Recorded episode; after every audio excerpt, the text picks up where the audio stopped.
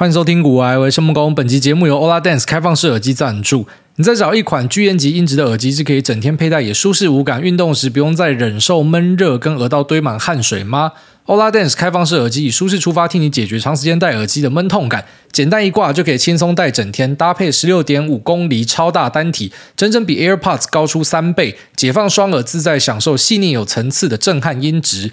不用塞进耳道的开放式通透设计，它的好处是，像我自己带秋狗出门散步的时候，就再也不担心会听不到隔壁的汽机车或是行人经过。那在家里带着的时候呢，也不会忽略老婆或是诺亚的召唤。想不到换一副耳机还可以让全家都开心。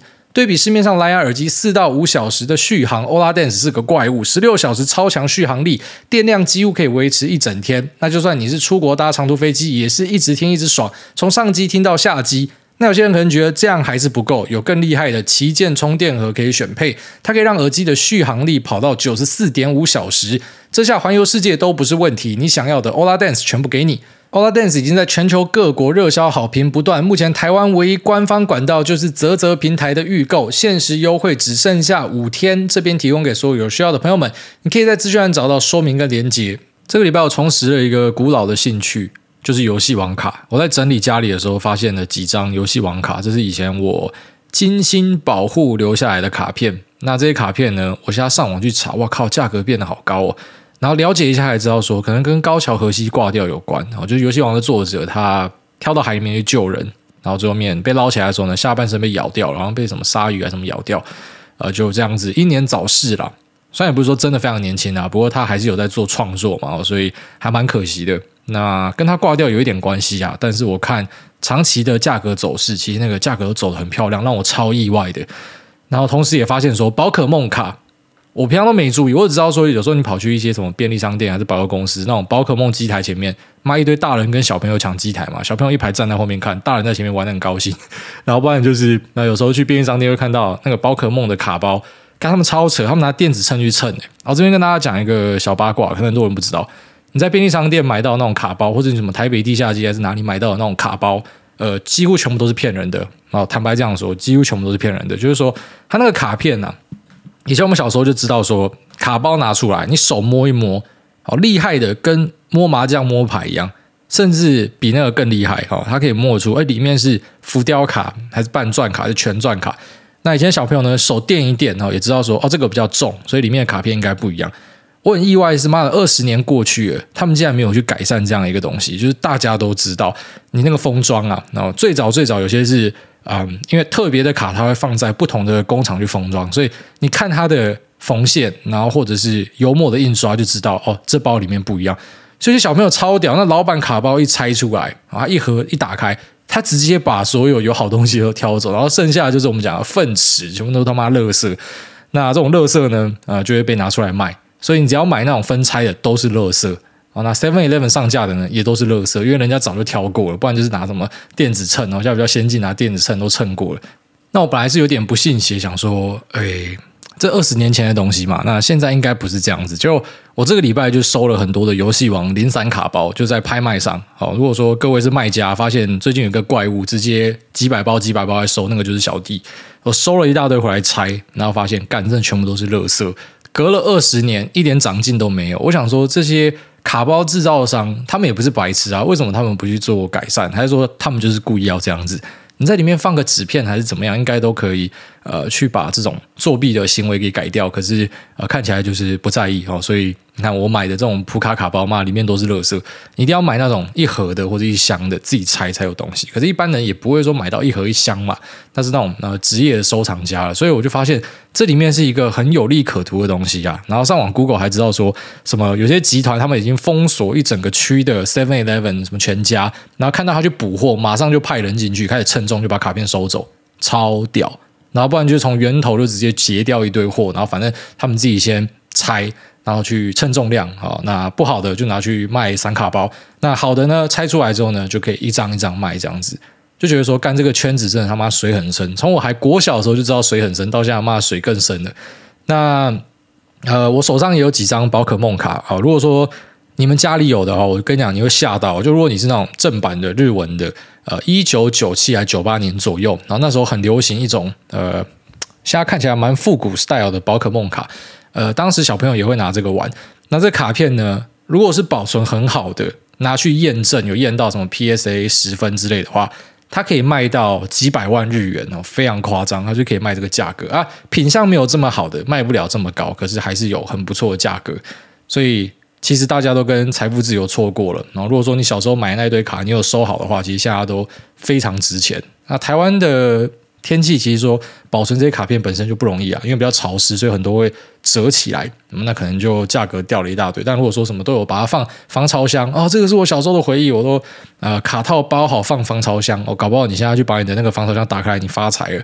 好，但是我在想说，这种收藏的东西，其实很多人应该也不是真的会拿出来卖啊。你知道很多那种收藏家都会讲说这是一个投资，那、其实我们都知道那个是骗家人跟骗老婆的。就是你根本没有想过要卖它，或许真的有朝一日你被逼急了，好像当初有一个日本的爸爸，他女儿要念书了，那他就把他的一系列青眼白龙拿出来卖，筹学费哦。除了这种真的需要筹钱的，不然一般人其实你就是买了放着，那就是你的收藏啊，你的嗜好啦，只是可能要跟家人交代，就要讲说哦，这是投资啊，它会增值啊，我之后会把它卖掉，吧吧吧。那其实我们以前小时候真的是非常疯游戏王卡，然后以前就是战斗陀螺跟游戏王非常红。那在小学的时候有一个骑士链啊，比较小的小朋友就会去玩战斗陀螺。那时候会改装哦，你知道有些嘛战斗陀螺超扯，打下去互撞会有火花喷出来。那稍微长大一点的就会开始玩游戏王卡。那游戏王卡里面也有那种骑士链哦，日文正版的就最屌的。那比较有钱家的小朋友，我记得啊，我的学弟就是那时候在小学比我小一届的，有一个姓蓝的哦，在苗栗姓蓝的。然后他很屌，他很有钱，他每次都跟我们去玩什么头文字 D 机台，他都有最屌的卡片。那游戏王卡他也都有最屌的卡片，就是说大家拿普卡在打，他拿什么钻卡在打嘛，真的是很帅很屌。以前大家看到他觉得他跟神一样。那呃，次一级的小朋友，好像我这种就是拿普卡在打。那再更次一级就拿盗版的，盗版的有时候被歧视，就是你不能跟我们打，你去旁边玩你的，你去跟你的盗版仔玩。那我们这边是正版的，我们只能够打正版的卡。那以前小时候就很北烂，就是啊、放学我们就会去对面买那种，呃，不知道大家有没有吃过什么红猪公还是什么大猪公，反正就是红色一包，然后有好几片，上面撒满糖粉的那一种小零食，然后棒棒糖，还有那种塑化剂爆表的冰淇淋。诶，不是冰淇淋啊，这种串冰，哦就是它包在一个方形的夹链袋里面，这是一种。然后另外一种是长条形的，有点像是杠铃形状。然后一样，我们就会把边边角角咬一个洞，就会开始一吃这样。所以小时候老师讲，没有塑化剂的东西，我们可是不吃的，一定要吃有塑化剂的东西。那买一堆零食回去班上，然后就开始打游戏王卡，要不然就什么打战斗陀螺嘛，真的非常欢乐。那找到这群卡片之后呢，我就一时间复古。乡愁的味道啊，全部都跑上来了，所以就上网了解了一下，哎，现在游戏王卡在红什么？然后很惊讶的发现，哎，现在大家都发现财富密码，哎，财富密码就是你要把卡面做得很漂亮、很香，不要去做什么很帅的龙、很帅的什么龙骑士，一个男的全身盔甲，这个东西现在都不可以哦。你一定要学日本手游，就是你要做那种那比较清凉的，然后比较漂亮的女生，这个东西就是会卖了，很现实啊，它就是会比较卖了。那游戏王卡，我觉得他们也就从善如流，开始出了一大堆妹子系列的卡片。那我就不知道为什么，我就一时间冲动，那我就看了那些妹子系列卡片，我觉得非常精致，然后赶快恶补一下新的知识。好，有点像是说以前是个游戏王专家，那现在已经隔太久都忘记了，赶快去参加研讨会了解一下，发现说，哎，现在的分级制度跟以前有一点不太一样。哪些卡是最顶的？什么红钻、白钻，现在最顶的。以前我们都觉得说浮雕最顶嘛，现在最顶是红钻跟白钻。那红钻又有这个。啊，二十年周年纪念的字样在上面，所以呢，之后就不会再发了。但有一个风险，就是二十五周年搞不好会发一个更酷的，到时候大家就未必要这个二十周年的，很难说。所以那就是一个风险啊。假设说你要把它当成是一个收藏的话，然后我就一时间干这是脑冲，我就上网，然后看了一下啊这些卡片，那我就发现有一个系列我很喜欢啊，是二零一九的一个系列，然后这个系列呢，呃，这个卡面我觉得很漂亮。那啊，上网看了一下，在台湾这边，呃，几乎没有什么人拿出来卖哦。就是说，那种有检验过的卡片，有 PSA 或是 BGS 检验的，台湾没有人拿出来卖。那在 PSA 的网站上，我了解一下哦，他验的卡片呢，哦，大概就一百张而已。所以我觉得说，嗯，这是一个很不错的东西，看起来蛮稀有的，looks rare，而且这个卡面是香香的。我就直接上日本的拍卖，他所有卡片拍卖的网站，然后把这张卡全部收下来。就是说，日本的这个拍卖权可能突然发现说，有一个来自台湾有病的，他直接把呃一些特定的卡片全部直接买断，跟你囤股票当主力有点像。你先把筹码都收光就对了。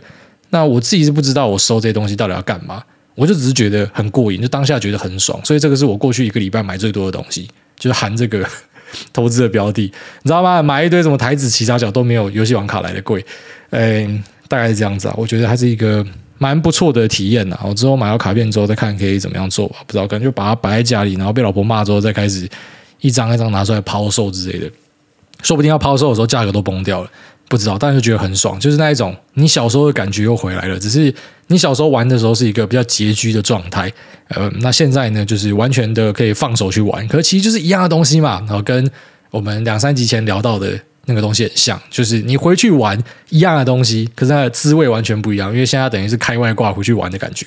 啊，不过我觉得像游戏王卡也不完全是开外挂回去玩呐，因为现在在玩的一堆也都他妈三四十岁的人呐，甚至五十岁了还在那边收藏卡片，所以他们也等于是降维打击，你知道吗？你想现在的小朋友，如果他在迷游戏王卡，他最好是抢得赢这些大人呐，干那卡包每个都妈的被你验过了，那如果要去收卡片，每一个都被人炒到天上去了，干到底要怎么玩？不过。还是蛮有趣的一个体验啊，这边跟大家分享一下。特别是我一想到说，你知道以前有超多那种宝可梦卡跟游戏王卡，然后现在很多不知道被我丢到哪去，我就觉得干这万分的懊悔哦。所以如果说你有收好的啊，那个真的是很大的一笔钱。而且我觉得其实有时候是这样，好，就是说你不要觉得说放在更后面可以卖更多钱，就是你只要发现这个啊东西不是你要玩的，那现在就可以开始慢慢的抛抛抛。反正以前我们收那个量都超大的啦。好，所以赶快去检查你们家的防潮箱哦，说不定会发现意外的财富。那昨天晚上的盘真的非常精彩，我觉得台股看起来很可怕，你知道，那四五零那边本来看起来一个很大的压力嘛，那现在直接往上站哦，四五零这个点应该很多人在看，它直接攻上去，所以不就下个礼拜搞不好就直接往上跳了，这个是一个很惊人的走势啊，就台股真的是很强，那欧股其实也不遑多让哦，最烂就是美股，我觉得美股真的是被联准会玩到坏掉。那现在在美国去做这种那事件的交易也是非常困难啊！就如我讲的，你到底喜事要喜办还是要商办？最后面大家都在瞎猜啦。你知道以前的分析，因为很多人可能这一两年才进股市的，你会被玩到价值观坏掉。以前的分析是这样子，我们知道呃未来会有一个事件出来啊，那这个事件可能是开某一项数据，所以我们就会开始去对市场做预期，然后去 pricing 它们。然后就在说呃，我觉得这个预期是好的。我觉得往多方压，我觉得预期是不好的，我就是往空方压，很合理嘛。就类似说我买标的，我觉得它是好的标的，我才会做多嘛。好，那如果说开奖之后是好的，它一般就会给你你该有的奖励，不是百分之百啊，可胜率很高啦。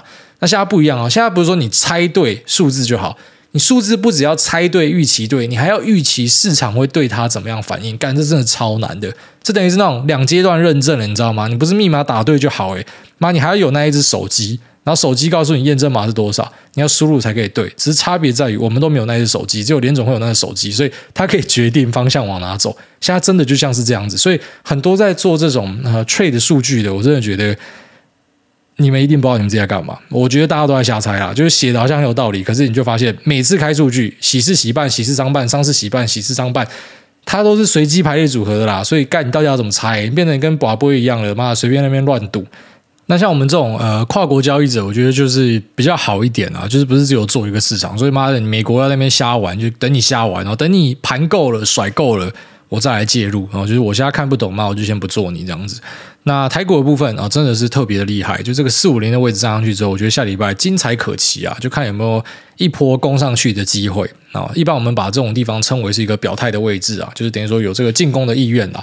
那当然，进攻的意愿出来，不代表说一定就会继续上涨。后面假设没有一些消息支撑，或者是像台股有一个啊潜在的隐忧啊，就是要放年假了。那这一波放年假，我相信很多人应该会选择把手上的部位都开始往下降。哦，最近开始有出现一些资金收敛的讯号。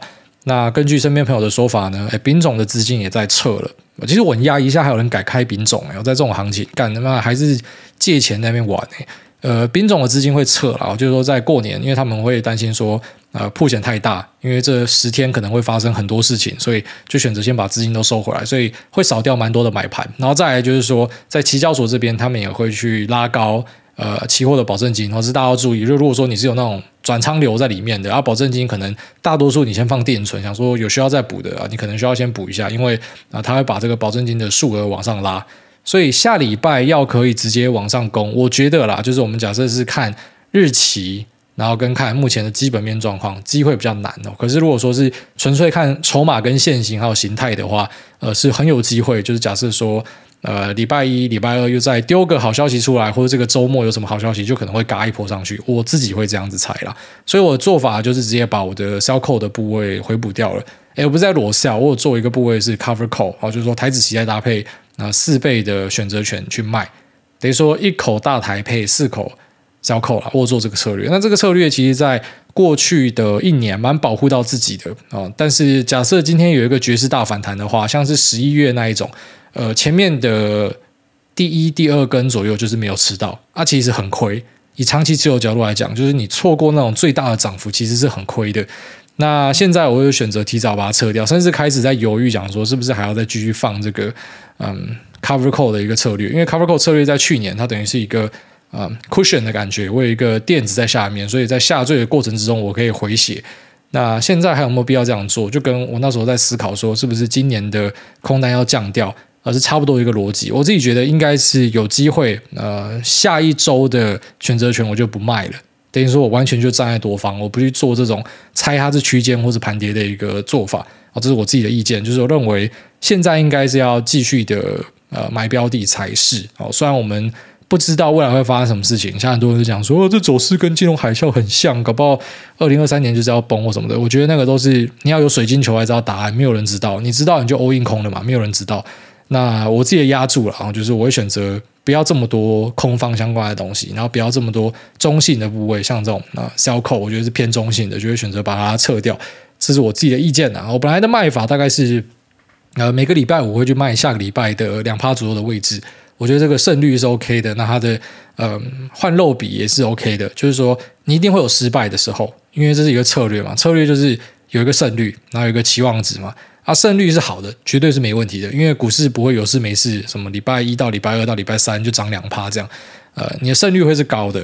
但是，就是如果你错过几个很大的涨幅日的话，你就算起来搞不好就不划算，等于说你牺牲了蛮多上档去换这个空间。那在美股，我是完全不推荐大家去做呃 cover call 跟 sell call 的策略，因为美股这样做应该是不会有任何的优势。但台股比较温一点，就有点类似说。加权指数啊，当然最近我们是比较强嘛。可是过往你看，它有点类似是纳斯达克的呃零点五的感觉，就是纳斯达克的振幅可能会比加权指数大一倍之类的。那那虽然走势差不多，但是它就是比较正。那所以相较之下呢，诶，因为我们是在狭幅区间里面，所以去做一个这样的策略，就是还算 OK。然后特别在去年，我觉得这个策略也是在我台股的绩效上面保护到非常多。所以，嗯，应该会选择在今年把它降掉吧。然后因为我觉得昨天这个走势很猛。我在盘中的时候，就昨天晚上差不多十一点的时候，就在跟我们几个那、晚上都会一起弄夜盘的朋友在讨论，说我要不要补，我要不要补。那大家想说可以看礼拜一吧，礼拜一状况怎么样再决定。我昨天没决定，就直接先补掉了。哦，所以搞不好礼拜一崩掉的话呢，就是因为我补掉，等于说我是完全偏多方看的嘛。搞不好就是因为我这边插了一个 flag 之类的。好，那这个礼拜在市场上面有一些消息啊，这边稍微跟大家也不能说我去澄清啊，因为干我屌事嘛，对吧？但我就讲我自己的一些意见。然后有一个在呃盘中传超大的，就是说什么 Apple 它去跟台积电谈价格，N 三一他们觉得效能不好，那所以呢要砍价，然后外加可能会砍单的一个状况，干传超大，真的是很多人都在传。那当下其实我看到这个，我就觉得怪怪的，因为就我们所知，苹果的新东西应该下在 N 三 B 这个点上哦，N 三一应该是下一个。那之前大家讲的 N 三这个，应该最后面是没有客户采用，所以看起来是不太对，就跟自己了解到的不太一样。跟供应链的朋友确认了一下，那应该是没错，就是 N 三一的价格是还没有谈的。但是有一个更白痴的东西是，呃，我我稍微跟几个人确认，他们都跟我讲一样的，美国人还在放假，兄弟。美国人还在 Merry Christmas and Happy New Year，他们还在放假，所以是谁来砍单？所以最后没有证实说这消息应该是假的啦。但是他在市场上就在那边传，然后很多人就说啊，苹果砍单要砍东西，然后这个应该是假的。那这是我的意见啊，当然。呃，很难说哈，就搞不好你两个月后看到砍单就回来笑我说你这个反指标。但我们就讲，我们现在看到是这样，我们没有办法预测未来。我们只会跟你讲说，它现在就是假的啊。未来假设有砍，那是未来的事件，那是一个独立事件，跟现在是不一样的啊。不过目前就是没有这样的一个状况。那再来就是还有听到一个很北烂的东西，什么台湾某大记忆体厂，呃，他们在这个尾压上面，然后抽特休，干我听到我直接笑出来，超白痴，抽特休。那但是呢，记忆体厂那最近开始有越来越多人在关注了哦，因为我觉得还是跟美光有关。你知道美光，我们从过去的两季都在跟大家讲说，要看它财报会不会呃开一个垃圾出来，然后利空出尽不会跌。结果每次都是利空出尽，但是每次都越开越烂。你懂他意思吗？就是可能在去年的 Q2 的时候说，看会不会利空出尽啊？对，真的开一个烂财报，那结果呃 guidance 也不太好，可是股价竟然是涨的，然后再往下一季，再往下一季，然后到今年好像开第四季的靠北哦，就是开一个垃圾 guidance 跟垃圾数字，可是股价就是不会跌，就是在这边涨，但是它也涨不太上去，就有点像是停在这边盘。那现在应该是整个记忆体产业，然后在过去十几年来最糟的一个时刻。那记忆体产业呢？它有另外一个名字，就是景气循环股。所以在景气循环的低档的时候，其实应该是要看它，就是你是要买在这种高本益比的时候，然后卖在低本益比的时候，它是相反过来，跟一般你做股票不太一样。所以我觉得记忆体可以稍微注意一下啦。啊，当然我没有办法跟你讲说底在哪，他妈真的没有人知道。但潘建成去年就要买了嘛，但是呃，一般人你猜不到那个底啊，连大老板自己都猜不到，他可能买进去都被套牢一阵子哦，可能再往下杀个十二十趴之类。但是我们假设用景气循环的角度来讲，记忆体这种东西，它就是呃源远流传哦，个股都会需要的。所以现在的状况不好，那未来呢就一定会好转，它就是一个循环啊。那只是。啊，在压注上要稍微注意一下啦。然后就像这种产业也是有机会，比较小家的会倒掉。然后像 DDI 那时候给大家警示也是，就是我说联咏你要靠它，我觉得没有什么太大问题。因为公司本身是台湾的顶尖公司，然后也很厉害。那再就是它的 portfolio 也是比较好的，啊那跟那些二线的 DDI 比，那些有些就会被淘汰掉，要小心。就是二线厂在这一波的景气调整是可能会出问题的，包含说像记忆体厂也是。啊但如果说你手上直接收一票的一线厂的话，你又耐得住风寒的话，我觉得会是蛮有机会的啊，因为它是一个循环的肋骨这样子，所以它在比较差的状况之后呢，一定就会开始慢慢的回春，往好的方向走。只是在回春的路上，会不会再跌个二三十趴是有可能的，但是搞不好报到回春你是赚个几倍啦，所以这个呃赚赔比算起来可能就是一个蛮划算的投资哦，就是我会这样子去看待它。那除了记忆体之外呢，我自己可能还是比较倾向去往 IC Design 的方向去找哦，包含说像是台股、美股都是这样子。那美股我自己有在看几个比较小家的 IC Design，好像是 Lattice。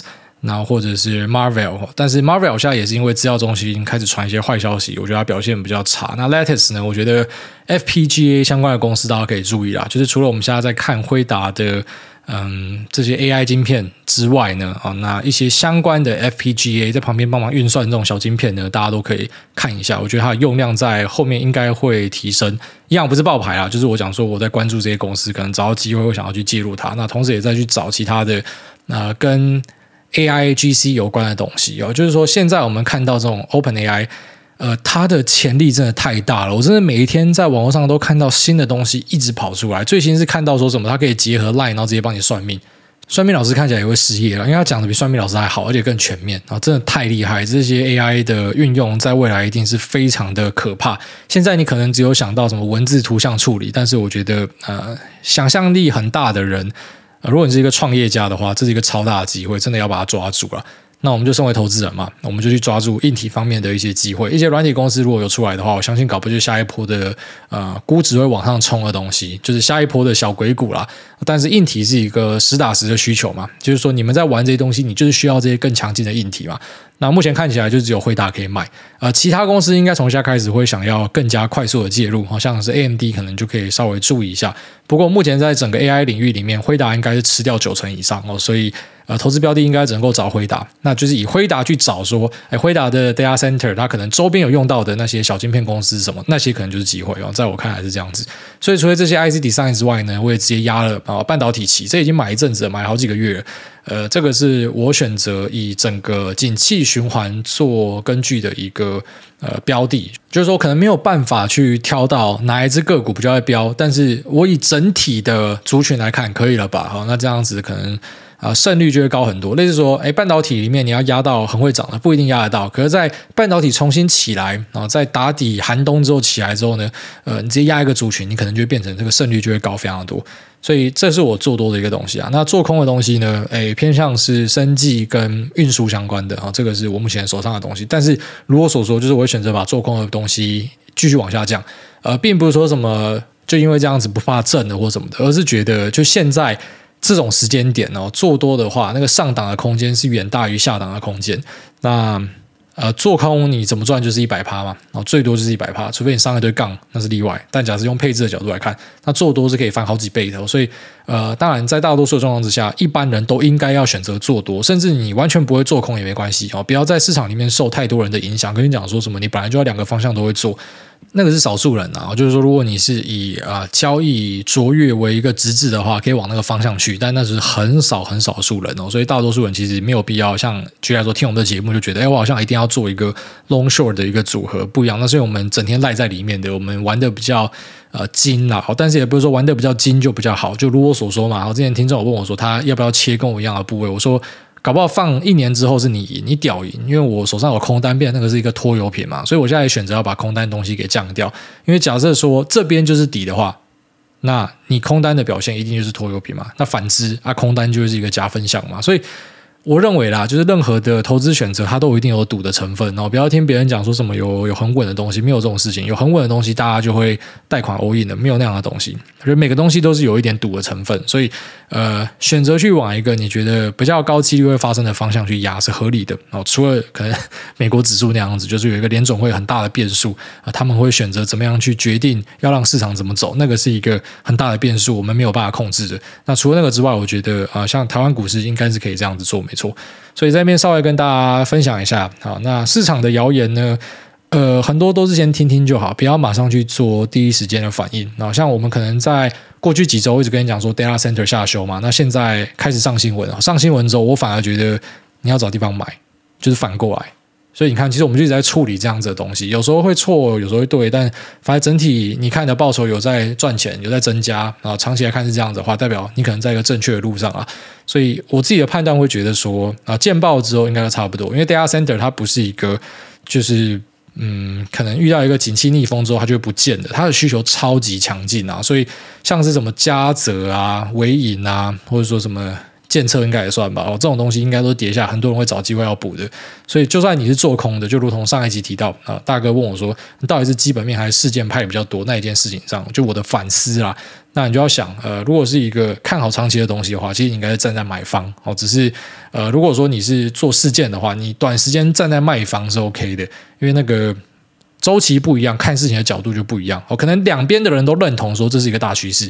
只是有一个就是我要赚短期的东西嘛，啊，有一个就是我不想要这么累嘛，我放长一点，我给你吃回吐也没关系。那可能整个逻辑上就不太一样啊。但在我看来是 data center 这种东西上新闻之后应该就差不多。好，那这里我们先聊到这边，接下来我们进入 Q&A 的部分呢。第一位 Lily Chun 他说，双子座的人是不是都是百变怪？海大你好，我跟我的好友三重美少女茱莉亚都是你的忠实听众，谢谢你让我们社畜日常增添很多的欢乐。最近她刚好心情比较低落的时期，周日是她的生日，希望海大可以帮我鼓励她早日恢复开朗的心情以及快乐。感谢海大，祝福海大，全家出门都不塞车，发票都中奖。诶，这个祝福非常需要，有发票他妈从来没有中过奖诶。好，祝这个三重美少女茱莉亚，然后来自 Lily，她希望你。心情快乐，天天开心哦！礼拜天生日，礼拜天几号？一月八号，一月八号生日快乐啊！下面这个沙小电台，要不要跳过它？不要跳了，我记得他应该是一阵子。他说：“欢迎收听狗癌，我是 Lisa，有可能成真吗？”安安矮矮，以后诺亚上了国中，遗传到妈妈的外貌以及爸爸疯狗个性的他，没有假 K 烫玉米须，但是变成一个打桩机。每天和女同学爱爱，主委会怎么教育他呢？毕竟我们是过来人，知道师长父母的教诲。面对青春期爆棚的荷尔蒙，犹如国安基金面对 Fed 般螳臂挡车。主委遇到这样的情况，会试着教导诺亚正确的性观念，还是摸摸头称赞？真不愧是我的儿子呢？以上是习近平最牛远古时期的留言。由于小弟也有相同的疑问，于是等 CD 过后来帮他 highlight 一下。你知道有些人就是掌握留言密码到他在帮别人留言，他在帮别人代工，你知道吗？他说，然后希望主委可以安慰一下咖喱拉的蟑螂不要起飞。少数看到有人对自己草莓尿尿还把它尿死的，真的是个人才。最后祝主委以及太太平安喜乐。多亏太太让小弟的账户增加一丝生机，虽然只有小小回血两百，但还是倍感欣慰。是太太让我知道，在这惨烈的股灾下，原来除了东哥之外，还 有其他会涨的股票。你昨天有没有看好事多？我我真的是妈傻眼了。老实讲，我真的傻眼了。就是他选的东西，妈的全部喷烂。新手运呐，然后这个就是我们讲新手运呐，大家不要想太多。然后再来就他前面讲说，就是小朋友如果说在青春期整天想要 K 炮怎么样？就首先我不是严家啦，我们也没有那种呃家学渊源跟家世背景可以让他呃，就是可能妈十几岁就把我变阿公这样。所以我觉得我会跟他讲说，呃，自己要小心呐。哦就是你要跑去 K 炮什么的，一些基本的爸妈能够教的常识，你要带套杀小，那个一定会跟他讲啊。就是我觉得不会避讳这样子的东西，你知道很多爸妈都很天真啊，都以为说我不讲小朋友就不会做，你傻啊，妈的，你自己也曾经是小朋友啊，你爸妈不讲你就不做吗？把你做爆了，所以你就是要直接跟他讲，小弟，你玩的东西我们以前都玩过了，你现在在想什么我们都知道啦，所以你要怎么样做我帮你做啦。啊，你没有钱嘛，因为你的钱都拿去买游戏网卡嘛，啊，我帮你出钱买几个套子放在你的这个口袋里面嘛，啊，身为爸爸还是要跟你讲说不要整天 K 爆，还是要好好的念书啦，然后就是跟他讲一些。基本的该讲的，这是一定要的啦。但我不知道，就如果说小朋友以后真的很失控的话，这是一个新的挑战，你知道吗？因为我们现在看小朋友都觉得他是天真无邪嘛。但是其实每个过来人都跟你讲说：“哎，拜托，他躺在那边不会动的时候，那个是最好的一个时刻，就是很可爱、很好玩。然后越长大头越痛。”等到之后我面对之后再来跟大家分享啊！我现在都只能够当一个云玩家跟你讲说，嗯，我会正面面对了，就是不会跟大家讲说什么，哎，你不要这样做哦，因为我讲了我就知道你不会做，不会，你一定会做，所以我会直接啊、超前部署，我知道你一定会做，所以我要怎么样让你更安全哦，应该是这样子。下面为这个妈，你先冷静。他说文人相亲，所以我父母最近迷上一个叫做阿格力投资的频道，他们还安利我去看。我点进去他的 YT 之后，那看到首页写的财富自由，还有大量写的股息的影片标题，我脑中虎烂警钟就开始响起，生怕爸妈的辛苦钱被骗。请问主委知道这个人吗？如果知道的话，好奇主委对他的看法。最后祝主委的绩效早日赢过 Lisa，重振男性雄风。我跟你讲啊，半导体啊，他妈的，接下来的半年一年就会赢了，outperform 哦，一些小鬼股的组合，我是很有信心的。然后再来就是讲说这个阿格力，阿格力还蛮有名的，他已经出来一阵子了，他是个什么台大生意博士嘛。诶，之前有一次人家找吃饭，的时候他本来要去，可后来确诊，他就没有去。诶。我对他的频道不熟啦，好，但是有看过一些他的分析，然后再来就是说，我们本来群主呃，大家在传标的的时候，有些人也会讲嘛，什么，哎，这个云平是阿格力有提到的或什么的。我这样说好了，就是说我的底线是这样子，就是不要有代抄行为，然后不要有收钱收割的行为，在我看来。每个人都是市场上的一个分享者，就是你不应该把任何人当神，你爸妈不应该把他当神，你也不应该把我当成是一个神仙这样子我。特别是我很坦白跟你讲说，我去年是赔钱。那在这样的状况之下呢，呃，我们要做的就是说，以自己为中心，我到底该怎么样去做选择？然后你把每一个在市场上分享的人都当成是一个菜色摆在你面前，你可以夹一点，夹一点这样子。啊，有些一吃的味道不好，就自己把它吐掉就对了。那重点是什么东西对自己会有提升啊？就你看他的东西对你有提升的话，当然是没有什么太大问题啊。那我自己直接用我现在的直觉看，我相信是一个正派的人啊，因为他不是跟那个什么赵华一起弄东西嘛，他赵华就是一个我觉得很正派的人啊。好，下面这个 MVP 九一一零六，他说家庭经济学，大你好，很少听你分享和父母相处的情况，想听你的想法。我三十二岁，家中独子，本来是兼职老师，那因此比上班族有更多的时间可以运用，但因为有养猫，我一周要打扫三次，共六小时，常婉拒朋友邀约，因为要采买家用或处理家里的杂事。睡前还要巡房确认客厅、浴室、厨房都有打扫干净才睡觉。同住的女友偶尔会协助，有时会笑我父母很好命，像睡饭店。那父母因为从小环境不好，导致生活习惯很差，家里大小事我一人全包，根本就像是全职工。有时会设码表计算自己的打扫效率，常羡慕别人家好父母。女友希望以后结婚在外租房，但我担心父母没有我无法有好的生活品质，请挨大开示，谢谢。哦，这个如果你是我儿子的话，我会觉得非常高兴，我会觉得非常的呃荣幸有这样的一个儿子啊。但是如果说你是我老公的话，我是真的会有一点不爽啊，因为会觉得我到底是他妈的嫁给你，还是是你爸妈嫁给你啊？就是你怎么都在帮你爸妈服务。那虽然可能对你来说，你觉得对女友的贡献也有，可是一定会有不平衡。坦白跟你讲，好，那我之前也分享过类似的东西嘛。之前有一个听众是讲说什么啊、呃，他爸爸。交通不便嘛，就是可能行动吧，不是交通不便，交通不便，他说妈，我没有买车，行动不便，然后行动不便，所以嗯，他跟爸爸住嘛，那之后可能看有没有什么折中的方案。那我当时给他的建议就是说，你可能就是把爸爸安置在家里，然后你在旁边住，就住近一点，可是还是要有个人的空间嘛。这个我觉得是真的蛮重要的。就是说，爸妈的养育之恩，你的回馈的方式呢，我觉得就是呃耳顺啊，就是他讲什么你就是听，就是尽量的配合，他们什么需要你就是尽量的配合，让他们开心，含饴弄孙，这个就是身为儿子辈的我们能够做的事情啊。但是你要有自己的家庭哦，你要有自己的老婆，要有自己的小孩。我觉得这个才是重心啊。在我看来，你爸妈不应该是你的重心，你爸妈他们互相是重心，他们是老伴哦。但是你自己。应该是要以老婆跟你的小孩为重心，至少我自己也是这样做了。啊，我爸妈有一天有节目，我也不怕他们听到了。其实他们也是这样子。我爸妈本来也是比较啊注重他们彼此之间的感受，大于说对于小孩的一个认知。就假如说今天真的我们一家人掉到海里的话，我觉得我爸妈选择应该会先互救他们两个，但这是一个好事，我认为是一个好事。那每个人的那个考量一定不太一样，像我啊一样有一个这种掉入海里的问题的话，我应该先救我儿子吧。啊，Lisa 听到也没啥，我会先救我儿子，我也直接这样跟他讲，我会先救我儿子。所以就是每个人的那个认知应该都不太一样啊。但是无论如何，哎，自己的家庭是很重要的哦。所以爸妈他们已经有过他们的家庭的，那现在是你要有自己的家庭。所以其实老婆的一些抱怨要听进去，好，只要不是那种很无理取闹，说什么你不准照顾你爸妈，你只能够照顾我，我觉得你都要听呐。好，这才是一个比较正确的做法，在我看来是这样子。那一样，就如果是你爸妈，我会觉得非常荣幸有这样的一个儿子。不过呢。你要有自己的生活。下面为这个喵喵二五他说，充满草莓味的园长五星吹吹上天，寻找留言密码中，希望梦工我老公可以先预祝我的好朋友内湖维尼同学一月份生日快乐，有永远十八岁。那同时也希望二零二三年大家操作顺利，我特能够 V V V，我 N V 可以喷喷喷，然后最后也祝诸位全家一切平安，Lisa 越来越漂亮，然后选股吊打诸位，哈。诺亚不要去司马库斯，秋口肉肉，财富自由啊！非常谢谢这个喵喵二五，应该是一个充满草莓味的美眉吧？就是你看他讲话，就是很很正向，有那种草莓味道跑出来。对啊，希望特斯拉可以赶快 V 啊！其实最近他那个降价的新闻是一个利多啊，不知道为什么大家把它当成是一个利空看待，好像说价格撑不住什么。你要知道，其实特斯拉毛利这么高，就是拿来杀别人的。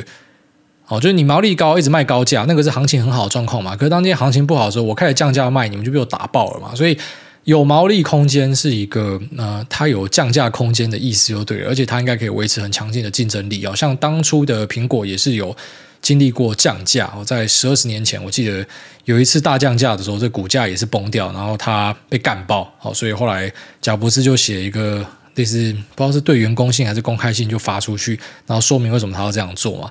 就是你现在回头看，会觉得那是一个嗯，当时发生的小事件嘛。那最后面苹果还是成功走出来了。我不是暗示说特斯拉一定会走出来，但我是说，我们能够判断的就是当下的每一个事件嘛。而未来有太多捉摸不定的东西，我们不能够去做太多的解释。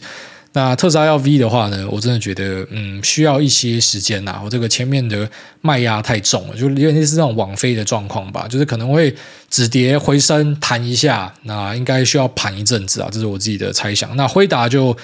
自己认为比较有机会喷，因为它的题材完全达到哦，车用还是很旺没错，但是现在最香的东西在市场上是 AI，所以我相信当今天多头回来的时候，应该会 all eyes on AI，好，所以 AI 应该有机会变成一个主流股，我自己的猜测。那祝这个内湖的维尼同学一月生日快乐，永远十八岁，然后这来自喵喵的祝福。下面为这个副理不要停，他说美国农业生产制造公司是农包吗？个股听股癌，总经听谢金河，然后反着做。投名状说抢钱、抢粮、抢娘们儿。晋惠帝说何不食肉糜？是否暗示粮食才是王道？那么美国农业生产制造公司，例如四大粮仓之一 ADM、阿彻、丹尼尔斯、米德兰，是否可以长期持有？除非贾文清都吃分子料理，不需要黄豆、小麦和玉米。嘿，还有押韵。诶，这个超出我能力圈范围，我没有办法回答你哦，因为。我在美国是不会去投资这种什么食品粮食相关的东西，但是听起来逻辑是很合理的。就是很多人为什么会在呃，像我身边有些朋友是这样子，他大多数的时间手上都是一些比较冒险的股票嘛，然后但是他有赚钱，他就会配一部分，大多数都是帮小孩。其实大多数人都是为了小孩才有这样的一个思维，他就去买什么莲花食品啊。保雅这种东西，然后就是他认为可以走比较长的东西，那并且是呃内需需要，那至少光是靠台湾人的支撑，它就可以维持很不错的股息跟成长性，类似这样子的东西，他们就会去配这样子的一个配置，所以它比较像是一个你在大多数的状况之下无法预期它会有急喷，就是慢慢的成长，它那个走势可能就跟 GDP 有点像哦，这样垫垫垫垫上去这样子，所以呃一般这样的股票我们是不太会碰。反而是你讲的这种黄豆、小麦、玉米，当我们今天注意到供需有失衡的时候，会去做它的期货，因为我们要的是快的东西。哦，当然我们的做法就是比较那种赌博成分稍微重一些啦。哦，不过大多数以交易为生的人，他们会注意的东西不会是食品股，而是你后面讲的东西。那当然，如果你今天知道说，那黄豆、小麦、玉米因为某种供需状况，它会越来越紧，价格会越来越好，那去投资一个食品公司。非常合理，然后这做法就很合理。但是细项上，那个公司要怎么样看它的毛利是怎么样，它的产品组合该是怎么样，还是说季节性什么，这我都不了解，所以没有办法跟你分享。下面为这个徐满他说喵喵喵汪汪 LBTMK，他说欢迎收听古来，我是谢木工，本集节目由 Lisa Investment 赞助。Lisa Investment 旗下明星 ETF LBTMK Lisa Better Than 梦工上市到现在，靠着我们独特的选股方式，左打股癌，右打大盘。本公司预计在下半年度，由我们旗下的王牌经理人 Choco 和诺亚分别使用饲料选股法与抓周选股法，为各位推出跨时代的 ETF。现在只要在我们的官网输入我们的折扣码 LBTMK，就可以获得每日由执行长 Lisa 亲自撰写的早盘解析。Podcast 听股癌 ETF 买 Lisa，这是你这辈子不会后悔的行为。在这边提供给所有需要的朋友们。靠北这什么北烂的广告词？下面因为这个十八公分不含皮，他说一哭一哭哟，最大二零二三一路发大财，赔钱回来靠腰的，通通都去红干。医生就算知道哪些东西容易致癌，也是会得癌症的话，又凭什么要求别人讲股票都要每只都让你赚钱？诶，说的蛮有道理的。不过其实现在靠腰的人比较少了啦。哦，之前是真的蛮多的，就是那种呃刚从多转空的时候，就会有很多人出来讲说，诶，你讲了什么东西为什么会跌？妈的，我也想知道为什么会跌。你为什么不写信问魏哲家为什么会跌嘛？你问我干嘛？那公司他在开，又不是我开的。我能够做的就是跟你分享这个产业的未来趋势吧。那其实就算啊、呃，去讲说什么为什么有些东西会跌，但你回头看我们最早在看好它的时候，就是我们节目二零二零年三月开始嘛。那其实你会发现很多东西价格都很低。那你会说二零二零三月是一个股灾啊？没关系，那你往二零一九、二零一八看。你就会发现说，资产这种东西很变态啊！大趋势上的东西，它真的就是一路在往上垫垫高。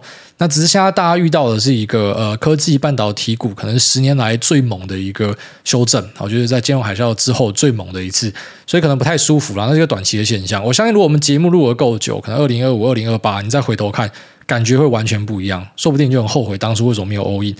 然后他问说：“已经知道挨大说的建议股票都要做好基本分析。挨大早期有提过自己是偏向空中楼阁派的，那么研究公司的基本面是不是就只看一间公司的体质好不好而已？挨大怎么样判断一间公司是否值得买进？”二，在分析一间公司的时候，个人会从财报开始看起，但财报又是反映过去的事情。但股票应该是要购入这间公司未来的价值，那这样是不是前后矛盾的？想请教癌大，基本分析的素养是什么？对于一个资讯不如人的小散户，要做好基本分析有什么建议吗？三，如果台股是以机会财为主的话，那基本分析还有机会吗？四，请癌大用酸民的声音模仿树懒叫的声音，这个应该就考倒你了吧？啊，真的考倒了！然后他的几个问题，我觉得可以综合在一起回答，就是讨论说基本面跟啊其他东西的一些关联性，然后还有到底基本面这件事情重不重要？我这样说好了，我觉得基本面分析是最重要的，但是其实大多数人进场都还是会以技术面作为一个入门点，因为它是大家都听得懂的东西。对吧？画一条线给你，然后稍微跟你解释一下。可能有些人学的比较快，有些人学的比较慢。可是多多少少知道说，呃，这个 MACD 怎么看，KD 怎么看，突破跌破怎么看，红 K 绿 K 扣底什么的，这个就讲完，你马上就听得懂的嘛。可是如果我今天只要讲基本面分析，它会变得复杂非常多。啊，只是我以经验来看啊，然后还有自己后来越放越多基本面的东西，就是因为啊，我们身边的朋友，然后包含说像自己，呃，真的可以捞到大钱的东西呢，都是因为有基本面的支持，就是你要知道东西的本质是什么。这就是基本面分析，所以基本面分析包含但不限于财报，财报只是其中一环，财报是过去的东西没错，但是不是说过去的东西就没有价值？过去的东西你不可以视为说完全反映，举例来说一些什么合约负债的东西，那其实就代表未来有好消息嘛，只是它可能未必有被大家注意到，或者说财报里面有时候埋一些地雷，大家没有看到。那完全在看技术面的，就会相信呃效率市场，就会觉得说，反正所有的东西都是反映在价格里面，所以我根本没有必要去看那个东西，大错特错。然后他有一个说法是讲说，市场永远是对的，这个说法其实也是错的。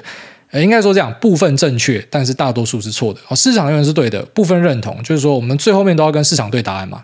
像你的绩效就是跟市场对答案啊，所以说你自己觉得你是对的，但是你赔一堆钱，你就是错的嘛。在这样的前提之下，市场是对的。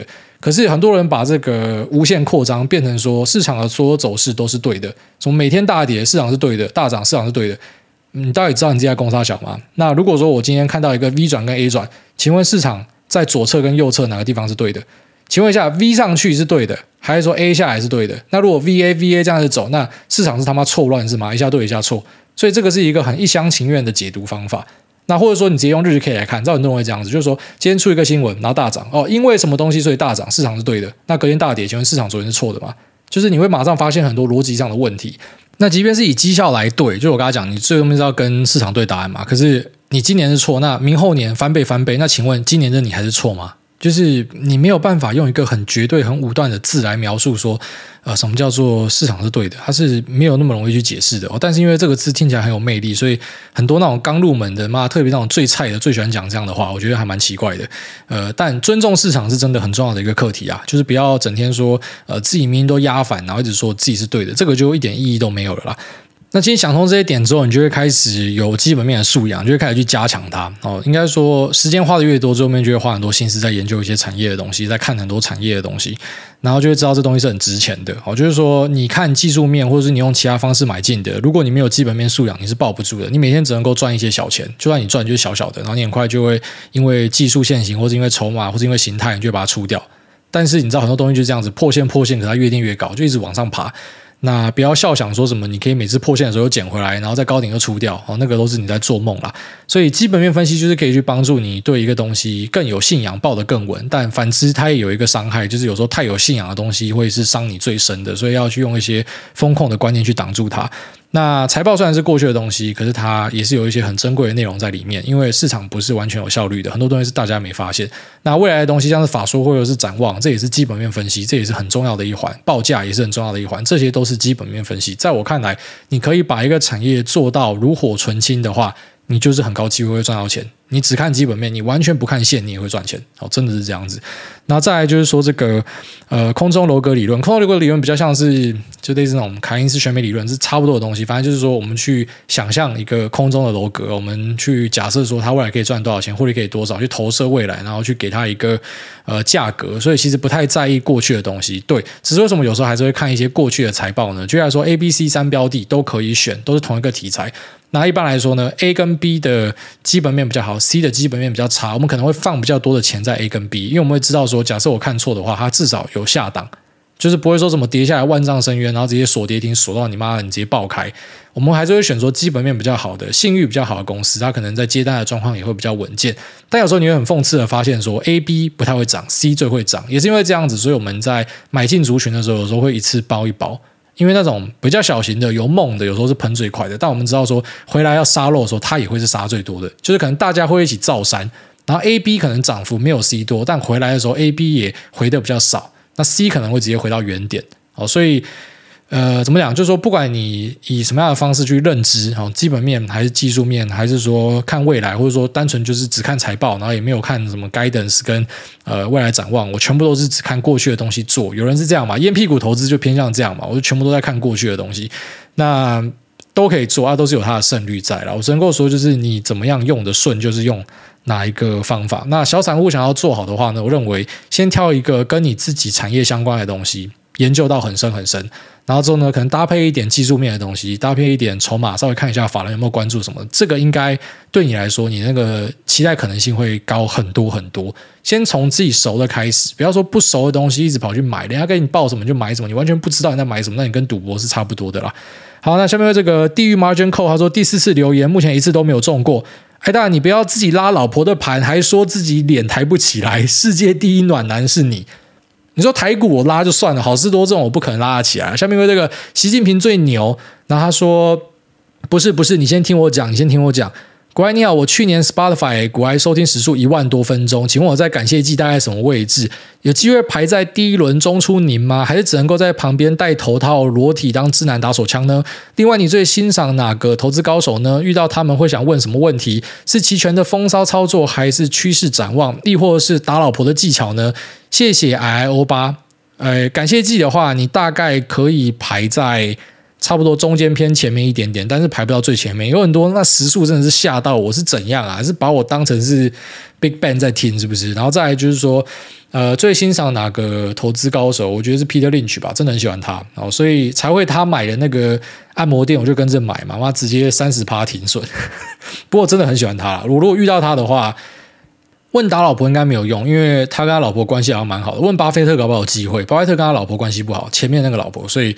巴菲特搞不好是欧七达人之类，这种不知道哦。但是 Peter Lynch 应该是没有，那应该会跟他闲聊吧，就是不会想问投资相关的东西，因为我觉得他怎么做，我早就都知道了。就是你看得够深，巴菲特最早有一本那个选股书也全部教你嘛，那 Peter Lynch 好几本也都在教你嘛，那 Seth Klarman 也有一本书也在跟你讲他怎么做嘛。其实基本上大家的方法你都知道。真的，那个不知道的，那是因为你书读的不够多而已。然后你读的够多，大家方法你都知道啊。重点去实践之后，你就知道说为什么会讲成功学没有用。因为有时候是有那种时代背景啊。Peter Lynch 的选股拉到现在来选，他表现可能不一定会好。哦，所以我觉得比较偏向是，我真的非常欣赏这个人，我觉得他很幽默，所以我会跟他聊一些有的没有的。我应该会带他一起看我的游戏网卡珍藏这样子。那可能。呃，聊一下说世纪帝国要怎么样布局，然后买一台电脑放在隔壁，叫他跟我一起打。我选歌德，他帮我站外加之类的。我觉得我会偏向是这样子啊。那这里面拜拜。